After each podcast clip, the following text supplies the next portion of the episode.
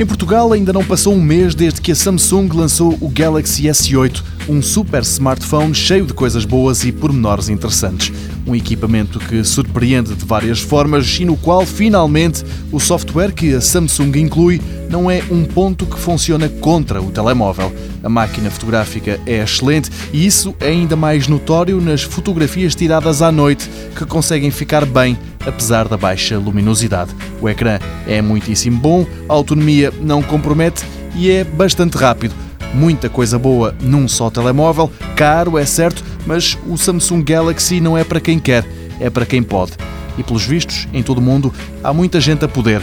Os números são da própria Samsung. No primeiro mês de vida foram vendidos 5 milhões de equipamentos. A fabricante sul-coreana só não revela um dado, quantos desses 5 milhões é que foram referentes ao S8 normal e quantos trataram do ainda mais caro Galaxy S8 Plus.